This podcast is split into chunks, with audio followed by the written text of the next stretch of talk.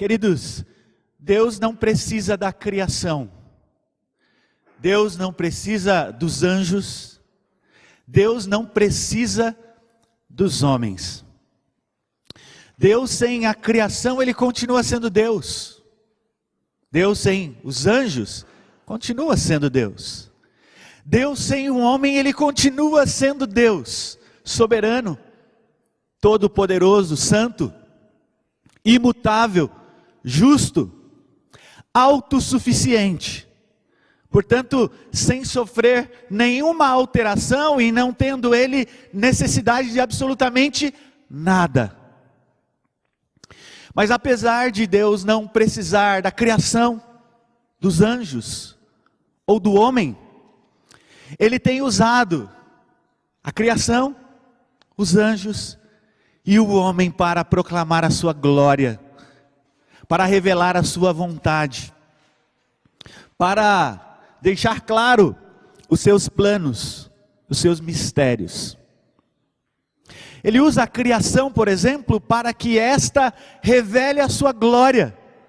Salmo 19: Os céus proclamam a glória de Deus e o firmamento anuncia as obras de suas mãos. Ele não precisa da criação, mas ele usa a criação como um instrumento para proclamar a sua glória. De igual modo, Deus não precisa dos anjos. Todavia, os anjos são seus instrumentos. A Bíblia os chamam de o chama de espíritos ministradores que são usados por Deus a serviço dos santos. Lembram-se de Jesus Cristo? A Bíblia diz que depois que ele foi tentado pelo diabo e ele venceu ali a, a, a tentação, a Bíblia diz que vieram anjos e o serviram. Deus também não precisa dos homens. Mas os homens são instrumentos para levar a sua palavra revelada a todas as nações, a todos os povos, a todas as línguas. E é isso que nós vemos, por exemplo, quando nós estudamos a conversão do apóstolo Paulo. E quando ele chega diante do profeta, Deus, o Senhor diz: Este é para mim instrumento que vai levar a minha palavra diante de todos os gentios. Deus usou o apóstolo Paulo, embora Deus não precisasse dele. E quando nós, irmãos, estudamos o livro do profeta Jonas, nós vamos perceber que o protagonista deste livro não é Jonas. Jonas não é a figura principal deste livro, que leva o seu nome. Mas o protagonista, o personagem principal deste livro é o Senhor. É o Deus que não precisa de nada, é o Deus autossuficiente, é o Deus soberano.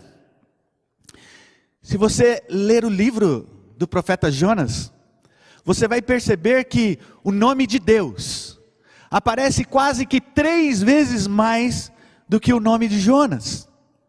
São 39 vezes contra 15. Nós vamos lendo e vamos percebendo o Senhor se revelando, chamando o profeta, comissionando o profeta. Nós vamos lendo este livro e vamos encontrando o Senhor convertendo uma cidade inteira.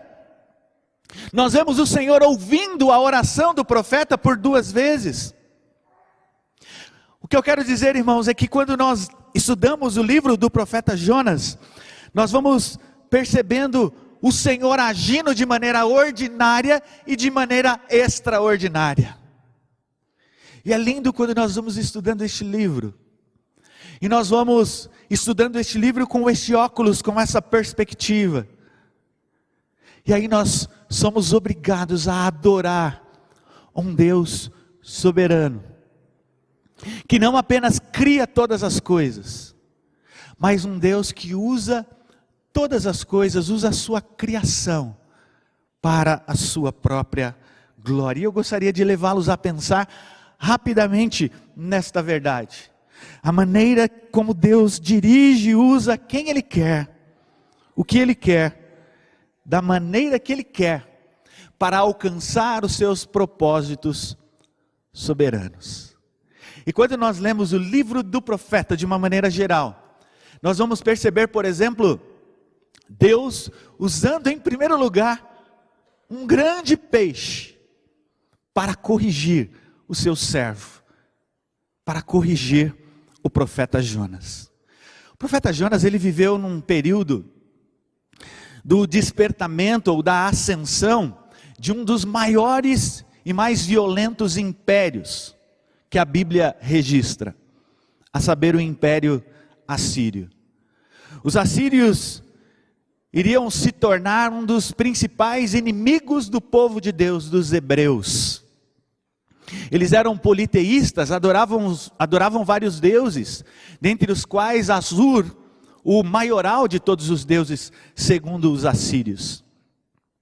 Eles eram gentios, portanto, era um povo, entre aspas, odiado pelo povo de Deus, e que odiava o povo de Deus. E é exatamente para este povo que Deus vai comissionar o profeta Jonas.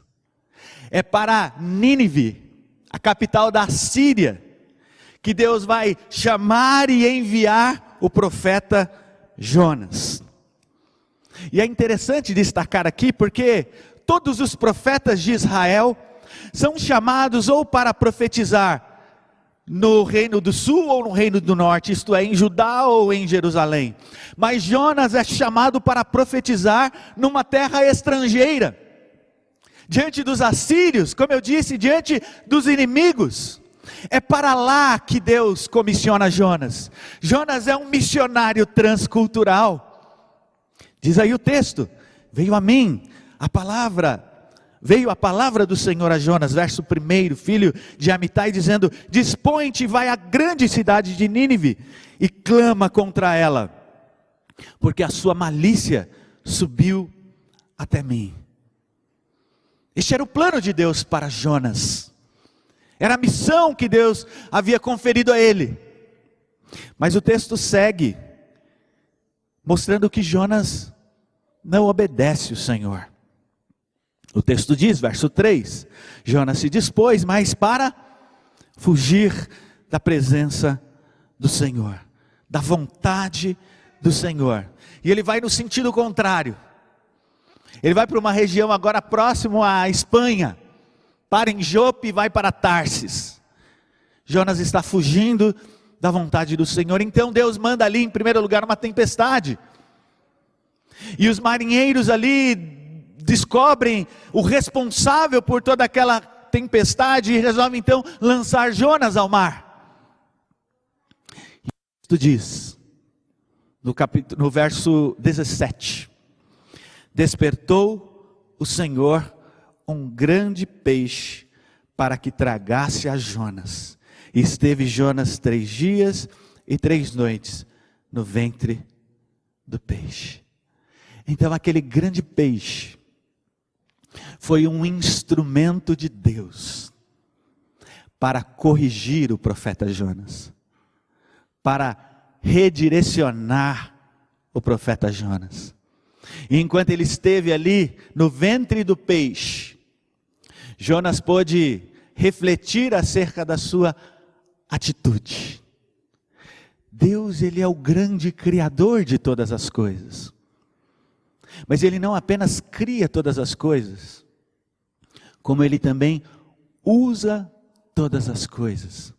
Percebam a soberania de Deus, irmãos.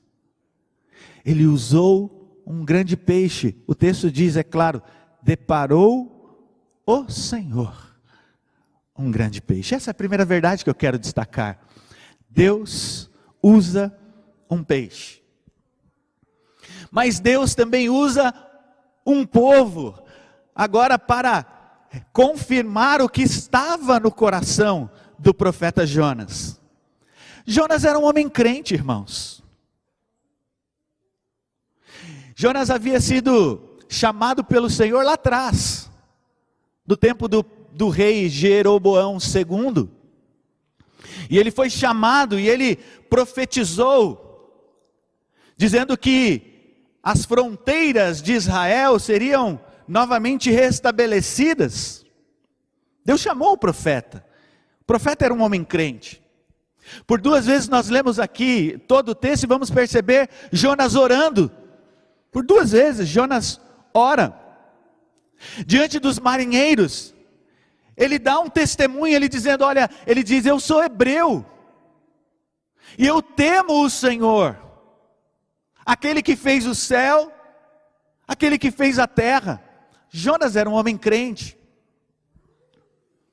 Jonas conhecia a vontade do Senhor, ele sabia que Deus era misericordioso. E naquele episódio, e logo depois da conversão dos ninivitas, ele vai declarar isso. Eu sei que o Senhor é misericordioso, é clemente. Eu sei que o Senhor é compassivo. Ele sabia muitas coisas, mas essa mensagem ficou guardada no seu coração. A mensagem da misericórdia de Deus, a mensagem da graça de Deus, era algo que o profeta Jonas não queria declarar aos ninivitas. Ele não queria falar da misericórdia de Deus àquele povo. E o que Deus então faz? A Bíblia vai dizer que os ninivitas se convertem. Eles se dobram diante do Deus Altíssimo. Quero levar vocês a pensarem e observarem o versículo 5 do capítulo 3. Os ninivitas creram em Deus e proclamaram um jejum e vestiram-se de panos de saco, desde o maior até o menor. Eles se dobraram diante do Senhor. E isso fez com que Jonas ficasse irado. E ele vai declarar no capítulo 4, ele vai dizer assim: é, Ah, Senhor, verso 2: Não foi isso que eu disse estando ainda na minha terra? Por isso me adiantei fugindo para Tarsis, porque sabia, sabia que és Deus clemente e misericordioso e tardio em irar-se, e grande em benignidade que te arrependes do mal. Ele sabia, mas ele não declarou isso. Até que Deus então levanta este povo convertido para então, agora Jonas revelar, abrir o seu, o seu coração e realmente dizer: Eu sei que o Senhor é misericordioso. Deus usa quem Ele quer, da forma que Ele quer. E aqui Ele vai usar um povo convertido para confirmar aquilo que estava no coração de Jonas, a saber, ele, ele sabia que Deus era misericordioso, cheio de graça.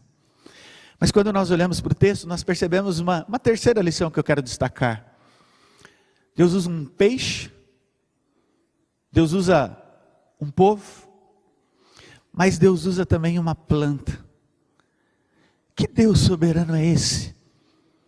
poderoso para usar um peixe, um povo e uma planta agora para confrontar o profeta Jonas. Veja aí, capítulo 4. Deus vai dizer assim a partir do 4: E disse o Senhor: É razoável essa tua ira? Então Jonas saiu da cidade, assentou-se ao oriente da mesma, e ali fez uma enramada e repousou debaixo dela à sombra, até ver o que aconteceria à cidade. Olha o que, o que o texto diz, verso 6. Então fez o Senhor, Deus, nascer uma planta. Fez o Senhor, Deus, nascer uma planta. Nada acontece sem o decreto de Deus, fora do decreto de Deus. Ele cria todas as coisas, ele faz todas as coisas. E o mesmo Deus que fez nascer a planta, diz o texto, é o mesmo que faz morrer a planta. A planta nasce e isso alegra o coração de Jonas. Verso 6: Finalzinho, Jonas, pois, se alegrou em extremo por causa da planta. Mas Deus, no dia seguinte, ao subir da alva, enviou um verme, o qual feriu a planta, e esta se secou. Quem levantou o verme? Quem fez morrer a planta? O Senhor. Cria todas as coisas e tem domínio sobre todas as coisas. E por que Deus faz isso?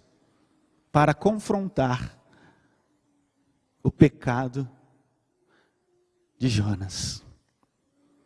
Para ensinar-lhes algumas lições preciosas para ele. Ele ficou irado por causa da planta. Ele amava aquela planta. Aquela planta alegrava o seu coração. Mas ele não se alegrava e não se alegrou com a conversão dos ninivitas. Ele tem misericórdia de uma planta, mas ele não consegue ter misericórdia de 120 mil almas que se dobraram diante do Senhor. Então Deus usa o nascimento e a morte daquela planta para entestar e afrontar o profeta Jonas, revelando o seu pecado alguém que não tem misericórdia. Já imaginou um profeta que não tem misericórdia? Deus queria ensinar esta verdade ao profeta Jonas. Então eu concluo, irmãos, a minha palavra nesta manhã, dizendo a vocês que o livro de Jonas nos ensina muitas coisas. Nós temos aqui diversos ensinamentos, mas esse texto aponta para um Deus que é soberano.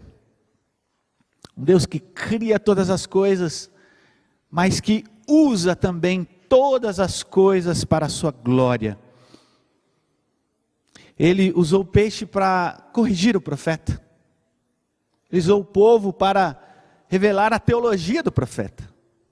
Ele usou aquela planta para confrontar o pecado do profeta. Eu pergunto a você, o que ou quem Deus tem usado para falar ao seu coração. Observe que Deus ele é soberano. E talvez ele tenha ele esteja usando alguma coisa ou alguém para ensinar você. Para levá-lo para mais perto dele. Ele fez isso com Jonas. Ele é soberano. E eu quero pensar em algo que eu tenho certeza que Deus tem usado no nosso tempo. Não tenho dúvidas. Deus tem usado esta pandemia para corrigir muitos de nós, para corrigir as nossas motivações, para redirecionar o nosso coração, muitas vezes inclinado a tantas coisas, sem valor insignificantes. Deus tem usado esta pandemia para corrigir os crentes. Mas Deus tem usado também essa pandemia para revelar a teologia de muitos crentes. E nesse tempo muitos têm dito: esta pandemia é do diabo. Outros têm dito: Deus ele não pode fazer nada contra esta pandemia. E quando nós vamos pensando essas verdades, nós percebemos que esta pandemia tem de fato revelado a teologia de muitos crentes. E muitas vezes uma teologia errada, falha, equivocada. Uma teologia que diminui este Deus ou esta soberania, irmãos, não há nada que fuja do controle de Deus, Ele controla todas as coisas, Ele é soberano, nada foge das Suas mãos, do seu decreto, tudo o que acontece é decreto do Senhor, e embora Ele não violente a nossa liberdade, dizer que ele é pego de surpre surpresa ou que ele não pode fazer alguma coisa, é errar na nossa teologia. E ele vai usar a conversão daquele povo para revelar o que estava no coração de Jonas. Jonas tinha várias mensagens, mas tinha uma no seu repertório que ele não queria pregar, a saber que Deus é misericordioso. Então aquele povo revela a sua teologia. E eu quero crer que essa pandemia tem revelado a teologia de muita gente. E se a sua teologia tem sido falha, volte-se à Escritura e procure entender o tempo que nós estamos vivendo. Eu creio que Deus tem usado, irmãos, essa pandemia também para confrontar muitos crentes. Crentes que se achavam e se acham autossuficientes, que não precisam de ninguém. E essa pandemia tem nos ensinado que nós precisamos uns dos outros. Essa pandemia tem nos ensinado que nós dependemos do Senhor, mas muitas vezes nós dependemos do homem criado pelo Senhor. Ela tem, portanto, nos direcionado. Eu pergunto, o que essa pandemia tem acrescentado à sua vida? E talvez você se entristeça com a minha palavra, dizendo, mas são tantas as pessoas que têm morrido. Queridos, há uma certeza no coração de todo homem nós morreremos. Só não morreremos se Cristo voltar e estivermos ainda vivos. Do contrário, todos nós morrer, morreremos, de uma maneira ou de outra. Então eu não estou sendo cruel quando digo que esta pandemia tem sido um instrumento nas mãos de Deus. Porque até mesmo na morte de pessoas que nós amamos, Deus tem um ensino para nós, tem uma palavra para nós. O que esta pandemia tem ensinado, tem acrescentado à sua vida. Se Deus tem revelado o seu pecado, eu quero dizer, há um caminho que você precisa percorrer. E este caminho é Jesus Cristo, nosso Senhor e nosso Salvador. A minha oração é que este tempo o conduza para mais perto de Cristo, para mais perto de Deus. E eu não posso deixar de fazer esta, esta comparação, irmãos.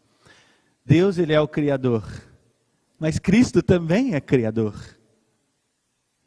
João 1, verso 1: No princípio era o Verbo, e o Verbo estava com Deus.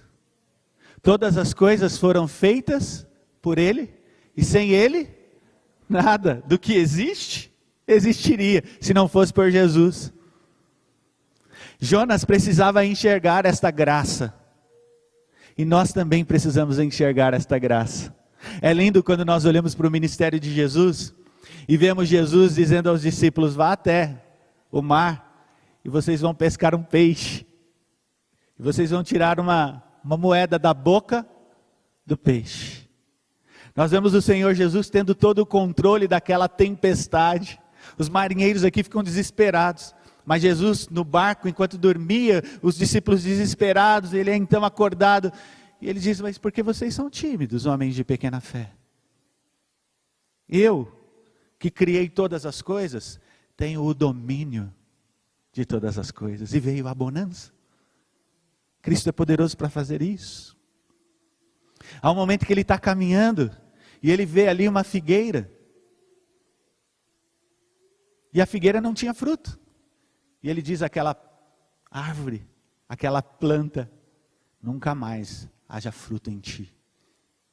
A planta obedece, porque ele cria todas as coisas, mas ele tem domínio sobre todas as coisas.